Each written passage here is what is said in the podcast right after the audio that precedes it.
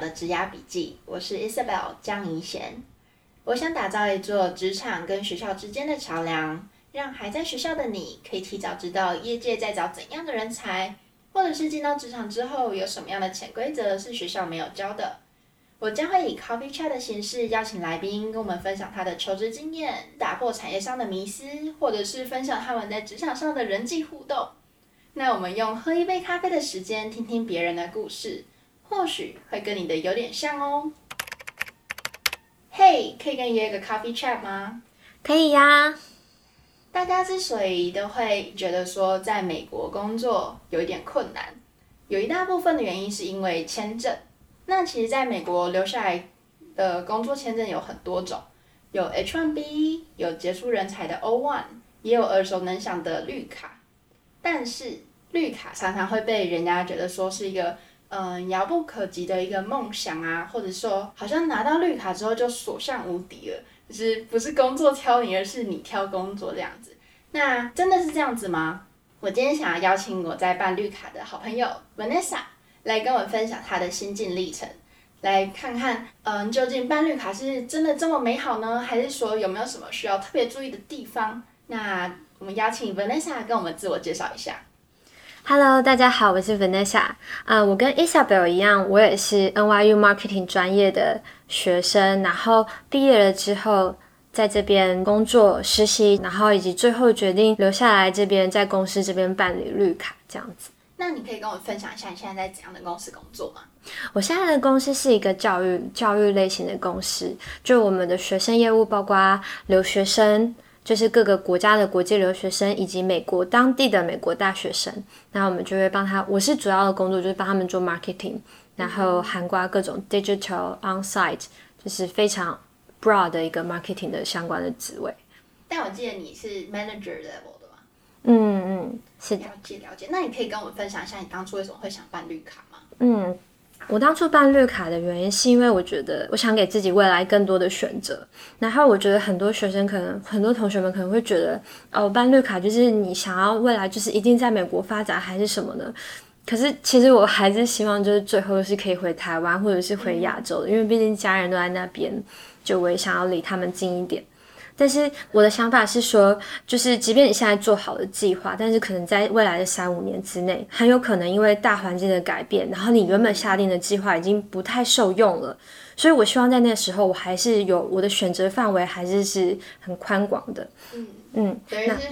呃，有一张绿卡，然后让你可以走更多条路的概念。对对对。不管你最后到底要回台湾呢，或者说你最后回完台湾之后又想要来美国发展，你都有一个选择的机会。不会被就是签证局限的这样子。是的，没错。那你可以跟我们分享一下，你觉得什么 timing 跟公司说啊，我想办绿卡，可以帮我吗？就是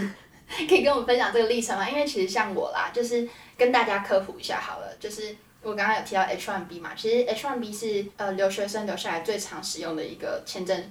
方法。那 H1B 它有一些限制，一你要跟你的学历有关，像我们我跟 Vanessa 都是读 marketing 的。那我的工作内容一定要是 marketing 相关，不能说哦，我突然对 real estate 很有兴趣，那我就要去做跟房仲相关的事情。那还有另外一个风险是，有可能会没抽到。像我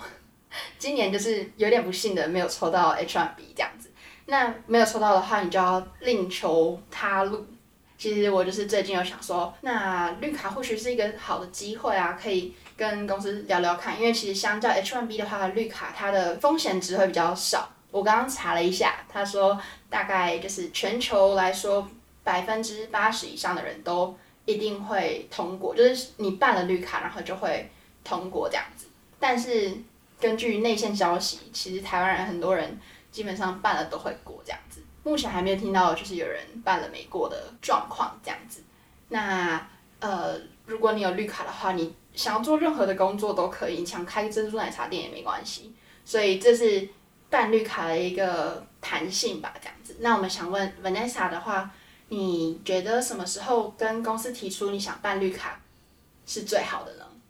嗯，我觉得。就是看你的规划是什么。如果你一开始你在职涯上面的规划就是绿卡是作为你职业规划里面的一个很大的目标的话，那我建议就是你就要有一些前期的准备。你不能是说哦，我现在就是找了个工作，然后做了一下，觉得好像可以办绿卡，然后我就随便跟公司 propose，然后随便开始，就基本上很大程度上，可能公司没有办法帮你办，或者是你自己后面接下来的那些旅程，你自己也受不了。所以我建议的是，如果就是我相信会点开这个主题的朋友，应该是就是把绿卡作为职业规划一大目标的人，所以我就以这个方向。来给大家做建议，但这也是就是给 marketing 或者是非 tech 相关的人的建议，就是在职涯规划下面，可能第一阶段就是先尽量的充实自己，就是你在研究所期间尽量到大公司去实习，然后把自己的 resume 刷的好看一点，然后尽量参加各种的 interview，然后练习自己的口说，反正就是把自己的实力累积到一个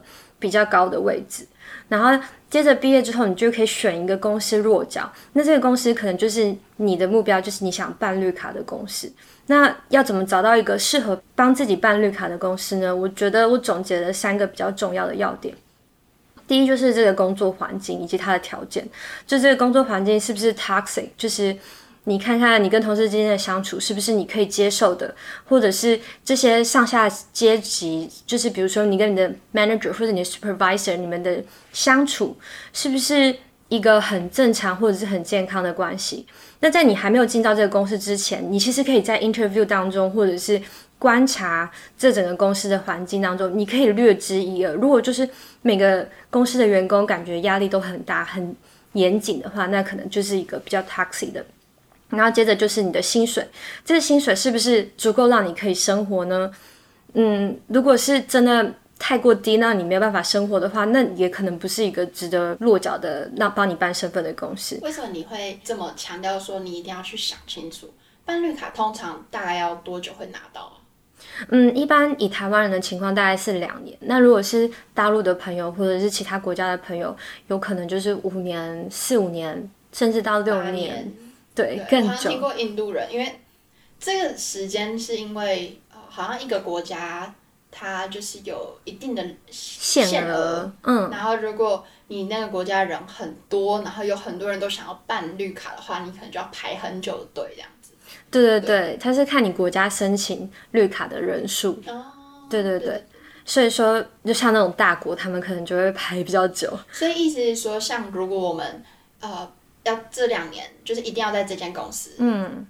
哦，也就是说，你刚刚讲这点，这两年你是基本上得绑定在这家公司，嗯、就除非就是有一些法律上的规定，可能就律师谈，就某些阶段你可以换工作，但基本上一年上是一定要留在这个公司。对，基本上一年半到两年是一定要留在这个公司，所以你最好先确定这个环境是你喜欢的、适合你的，然后，然后你看看，就是，然后接着我刚刚说的，找到一个适合自己办绿卡的公司是。的第二个要点是，他愿不愿意 sponsor 你。当然，就是如果他都没有 sponsor 以前员工的习惯，你看一下这个工作公司的环境也不是那么 diversity，那可能他就不是一个很愿意 sponsor 你的公司。这也是你在 interview 过程当中可以发现的。而且，因为我觉得有时候 promise 是当下我因为我想要录用你，然后我想要留住你在我们公司，我会讲出一些让你心动的话。没错，但是真的到要 sponsor 的阶段的时候，又是另外一回事。对，就有那你会有什么 tips，就是可以让公司兑现这个承诺？我觉得一开始在 interview 的阶段，其实就是你真的是需要一直观察，观察这个环境啊，嗯、然后以及公司人员的互动，然后组成的人种是什么，然后你才能知道说他是不是真的。很 open-minded 去 sponsor 这些 immigrant，其实网络上也查得到说，就是公司有没有帮像我们这些外国人然后办签证的记录，其实网络上应该有资源，嗯，应该有，但是基本上你问你你在 interview 的时候问他们，他们也会跟你说，哦，有，我们就帮过谁谁谁办过，对，就他们其实蛮不会避讳。嗯，讲这个话，这个对，就可以直接问他这样子。对，这就是嗯、呃，找到适合自己的公司的第三个要点，就是你要确定他是有能力。然后，如果你前面已经看到他已经成功办理了一些雇员都是 H1B 啊，或者是绿卡，那你就至少知道公司的 revenue 是符合这个办理绿卡的条件的，就是他有意愿、有能力，那环境你可以接受。所以，所以你觉得一定要公司办过绿卡的，或者说办过 H1B 的？才值得信任嘛？因为像我自己好了，嗯、我自己在一个就是 startup，就是一个新创公司。那其实他们从来都没有办过，就是 H1B 啊绿卡。那你会不会觉得这样有一点，嗯、就是你要怎么去评断这个公司到底有没有能力去帮你办绿卡？嗯、那个能力是什么意思？它的能力是指它的 revenue 有没有，然后它的 tax return 是不是它有足够的 tax return 的记录？嗯，这样你才可以知知道是不是。财务规划是健健康的，对，它是一个稳定的公司。嗯、我觉得，如果是很多朋友会想要在办绿卡的时候找 startup 公司，因为这些公司也最想要利用这个签证帮助人才，所以你可以找就是至少三年，至少它 tax return 是够，然后你看它的 revenue 也是稳定的，然后公司前景发展也是 OK。这也是你在 interview 的时候可以问他你的 business model 是什么，或者是公司的盈利状况是什么。嗯你可以多问一些跟这个相关的问题，其实公司也不会避讳去讲这个事情，而且他们也会觉得，就是你还蛮上进、蛮 proactive。不是说只是想拿到一份工作，而是想要了解公司整个未来五年到十年的发展是什么。嗯，嗯，我之前也有听过有朋友就是说到，如果他们找那种一就是没有经验的啦，他们可能沟通上面就有一些困难。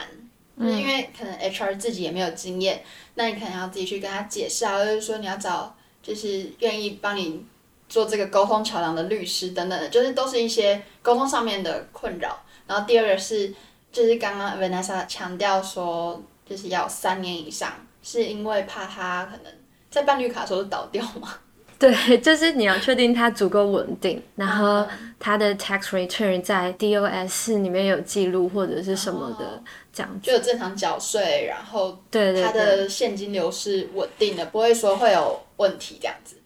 那你觉得我们要怎么去说服公司说帮我办绿卡是一个很值得的投资呢？嗯，我觉得这个可能真的是要花一些时间下功夫，向公司证明自己。的价值，让公司知道，至少你是比他们直接 hire 一个美国人是更省成本的，因为你站在雇主的角度上思考，他肯定是会以自己公司的发展作为考量点。那如果你自己都觉得，哦，其实。公司大可就是再请一个新的人会比较轻松的话，那可能真的就还不知道 你现在可以跟公司谈的时机。那我自己当初的经验是因为，就像我说的，我们是 marketing，然后 marketing 其实在这里是 business 相关的，语言上面跟文化上面，我们就跟大家差了一截。你没有加倍努力去证明你自己的价值的话。就是我自己是老板，我为什么我要帮我办呢？嗯，对，所以我我自己是花了大概一年 OPT 的时间，就是很努力的证明我自己的能力，然后我自己很愿意努力这件事情。然后当然是说，很多公司也会觉得啊，你至少先抽一年 H1B 吧。那我也抽了 H1B，我也跟你一样没有抽中，所以我就决定跟公司，就是，但是这一年我也是利用这一年的期间，就是很努力的跟公司证明我自己。比如说，当然我之前在我刚刚讲的第一阶段充实的阶段，就充实了很大的能力，然后在就是跟公司证明自己价值的这个阶段，我就是也 manage the expectation，你慢慢的一步一步让公司知道你的能力，然后让他们觉得哦，你真是一个很有潜力的人才，然后。他们会觉得哦，你也很努力，就像我可能那时候第一年，我真的很愿意加班，很努力的给他们看，他们觉得哇，真的是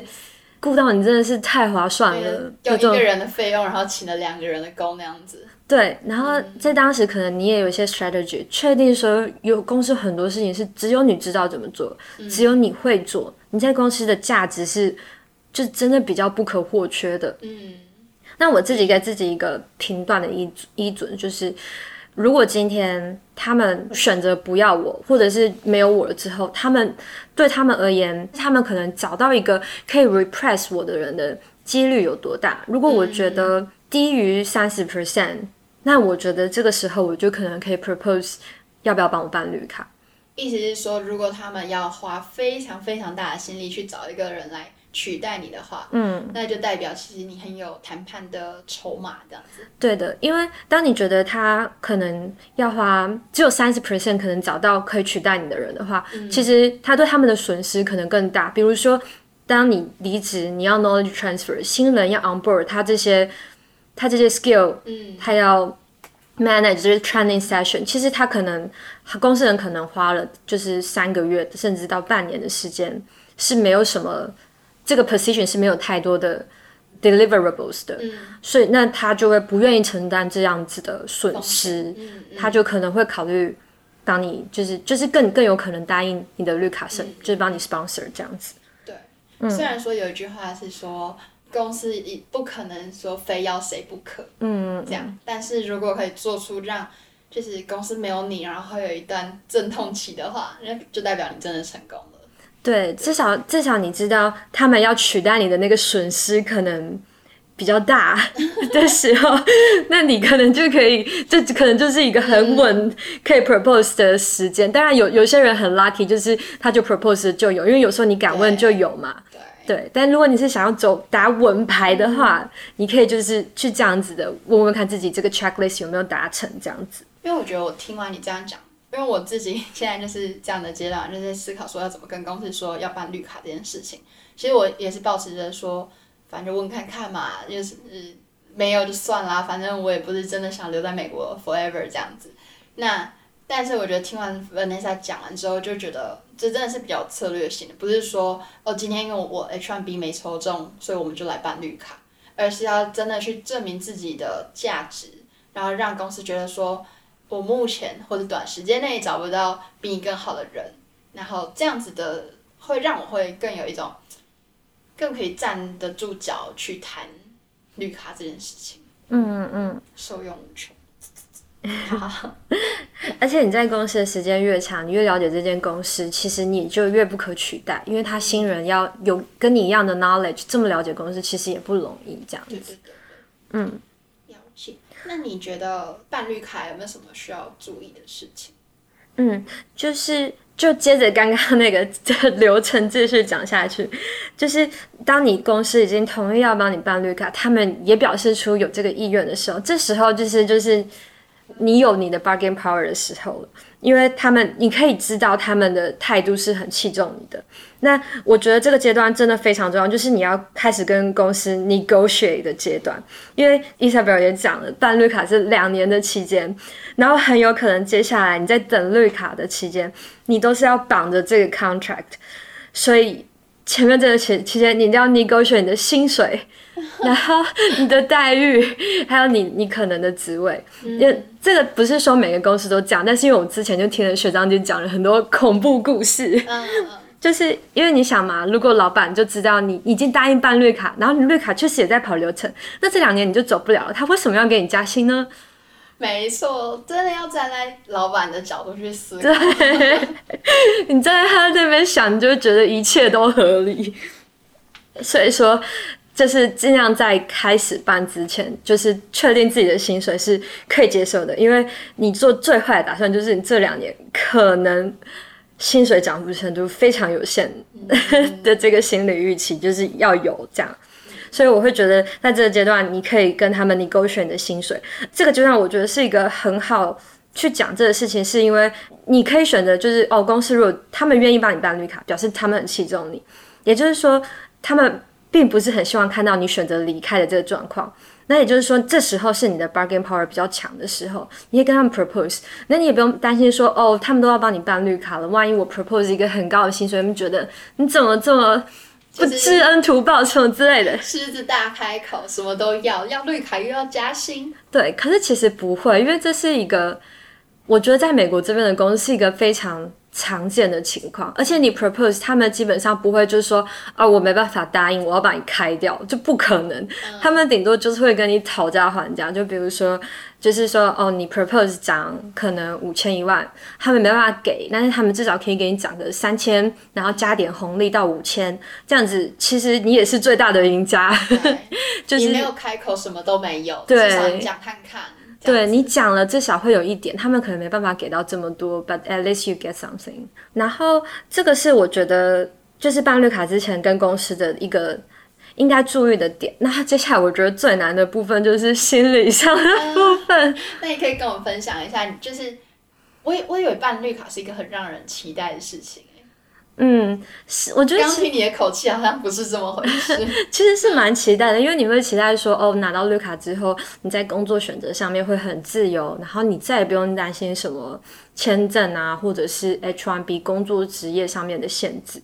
不过这是一个两年的过程，也就是说，你会把工作上面所有的不愉快，很有可能都归咎于到，因为你离不开嘛，你就很有可能归咎于啊。很讨厌，我改变不了这件事情，但是我在办绿卡，我又走不了。没办法，我就是在办绿卡。对，抱怨什么呢？对，就会更更压抑，然后更不高兴。对，可是其实我自己那时候的调试是。就我我觉得有一个错误的想法，就是把你工作上的不愉快归咎于是因为你在等绿卡的关系。嗯、其实就算你不是在这家公司办绿卡，你在另外一家公司，你一样会遇到同样的不愉快，一样会可能有跟同事意见不合，跟主管意见不合，这都是跟绿卡无关的。嗯、所以我觉得这些东西可能一开始心理建设好说，说就是你不要把它。想成这是一个办绿卡的缺点，或者是办绿卡给你造成的影响，嗯、这个是在任何公司都会有可能发生的。那我觉得最让我觉得 恐慌的恐慌的部分，是因为真的是办绿卡造成，就是你不能换工作。然后我觉得 Isabel 有知道，就是在美国这边的薪水，你要有比较大幅度的涨幅呢，是你要跳公司跳槽，跳槽，就是可能一年一跳的时候。然后这时候你可以拿你前公司的经验跟新公司你勾选更高的薪水，但是你在办绿卡，你不能做这件事情。你必须跟这个公司绑定在一起，至少两年。对，所以这个这个事情就是你可能听起来很简单，但是当你看到你身边的人。一个一个跳到比较好的公司，一个一个加薪，对，你就会觉得有点紧张，嗯、尤其是万一你真的是觉得，尤其我们就我觉得我跟 Vanessa 都算是比较很喜欢规划事情吧，嗯，所以当看到别人都在前进的时候，然后我们还在原地，就会非常的恐慌，对，你就会觉得啊怎么办？是不是落后了的感觉？然后还有一个问题就是，就是你的工作内容。因为你看办绿卡，你在这个公司两年，就是很多人大家都有这种情况，就是你在公司待了一年两年，你觉得好像没有什么可以学的了。嗯、然后当然你看可能瓶颈在，对你可能觉得嗯，这个工作已经没办法给你什么太大的成长。然后你发现你可能也没办法改变，就即便说你找新的 project 做，或者是找什么任何。可能的方式都没办法改变这个情况的时候，你就会更紧张，就觉得这个工作已经没有办法给你的人生、你的职业带来加分的时候，你就会更加的 那你那时候是怎么就是调试你的心情？嗯，我觉得真的是花了一段时间调试。然后我觉得我自己的经验，我给自己的方法就是。首先就是先调整自己的内心定位，让自己的心安定下来，就是告诉自己不要慌张，就是现在你也没办法做什么改变，嗯、然后就是给自己休息一个休息时间，大概两个礼拜，你可能看看一些励志的读物啊，看一些休闲书，跟职业跟工作无关的这种，反正就是让你自己的心情恢复恢复到平静吧。对，我觉得有时候。就是我们因为过度焦虑，然后其实就是想把事情做好，嗯、但是因为我们更焦虑，反而把事情整个搞砸了。对，有时候你太紧张，嗯、反而就是看不到事情的全貌了。然后这时候你把自己拉出来，就是做完全跟工作或跟职业规划无关的事情，就看看一些励志心灵鸡汤什么有的没的都好，让自己的心稳定下来。然后之后你就可以再花可能一个礼拜、两个礼拜时间，找到自己下一个目标是什么。然后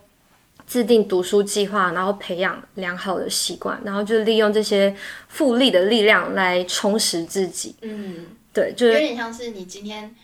呃，我觉得就是一直想着拿到绿卡之后你有什么规划。那你拿到绿卡那些规划，可能也不是你立刻就可以做到的。那等于是你在等绿卡的时候，你也在等自己的实力养成。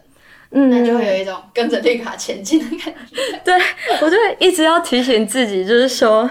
就是要先蹲下才可以跳高。嗯，然后冰块真的是要到了零度才会开始融化，就是它就算从负十度到负一度，它都不会融化，就是零度那一刻，它累积的能量才足够让它融化。然其实我不知道冰块要零度才可以融化 啊，零度以上啦。了解。对啊。就是就是这样，真的要花时间去调试。对，就是要告诉自己，它是有一个酝酿期，然后不要紧张，不要慌张，就即便你看到大家进步的很快。嗯我觉得用想象的就觉得哦，两年其实很快啊。对，想象会觉得真，想象真的会觉得很快，因为你看，像我们那时候上研究所也觉得两年毕业真是太快了，但是现在觉得很久。嗯嗯嗯，尤其你在一个就是你如果没那么满意的环境，或者说嗯，就是薪水嘛等等的工作的条件等等的那些，有就是非常多负面的事情让你加起来的时候，你就会觉得日子过得超级漫长。对对，真的，尤其是就是当你觉得你没有办法改变什么的时候，你就会特别的难受。嗯、对，那你会就是给想办绿卡的人什么建议吗？我觉得建议呢，就是总结来说，就是如果你一开始就知道你想办绿卡，最好是提早在职业上面规划，实习一开始就要找好，充实自己的实力。然后，就像我刚刚跟大家分享的历程，好好跟公司在公司设定好自己的定位，让公司就是觉得自己很有价值。然后你勾选然后以及在心理上的准备，你要知道接下来两年你要面对的是什么，不是说真的很艰难，而是你要清楚知道你就是会面对这个。这个心理准备好之后，我觉得其实绿卡也不是什么太遥不可及的事情，所以我就其实不是很喜欢就绿卡梦这种感觉。嗯。只要你经过妥善的计划跟调整方向，其实我觉得应该每个人都是可以达成。尤其是就像我们这种 marketing 商科，真的在这边比较辛苦，嗯、就是但是经过妥善规划还是有办法。嗯，其实我觉得在跟 Vanessa 讲这些故事之前，就我们聊到这之前，我可能内心就会觉得说，因为我也是一个很恋家的人，我觉得很想要，嗯、呃，最终还是要回到离家近的地方工作嘛。但我觉得，的确就是我刚刚就是有点被你启发，会觉得说绿卡等于是让你多一张门票，你想去哪里你就可以去哪里，或者说你想做什么都可以。嗯，对，等于是让你的人生更多的弹性。因为说实在，就像 COVID 好了，谁能预测二零二零 有一个这样子的，就是事情发生了？嗯、对，所以我觉得保持适度的弹性，然后让你的人生有更多选择，是一个就是很不错的规划吧。好的，那我们谢谢 Vanessa 今天的分享。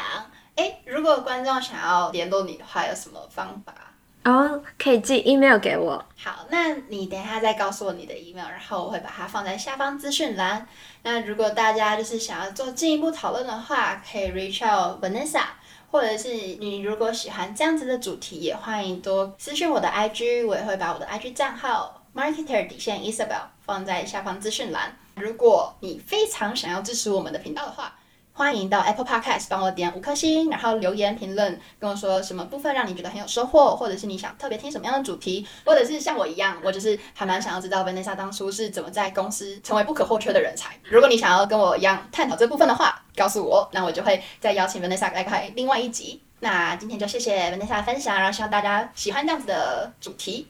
我们就下次见吧，拜拜，拜拜。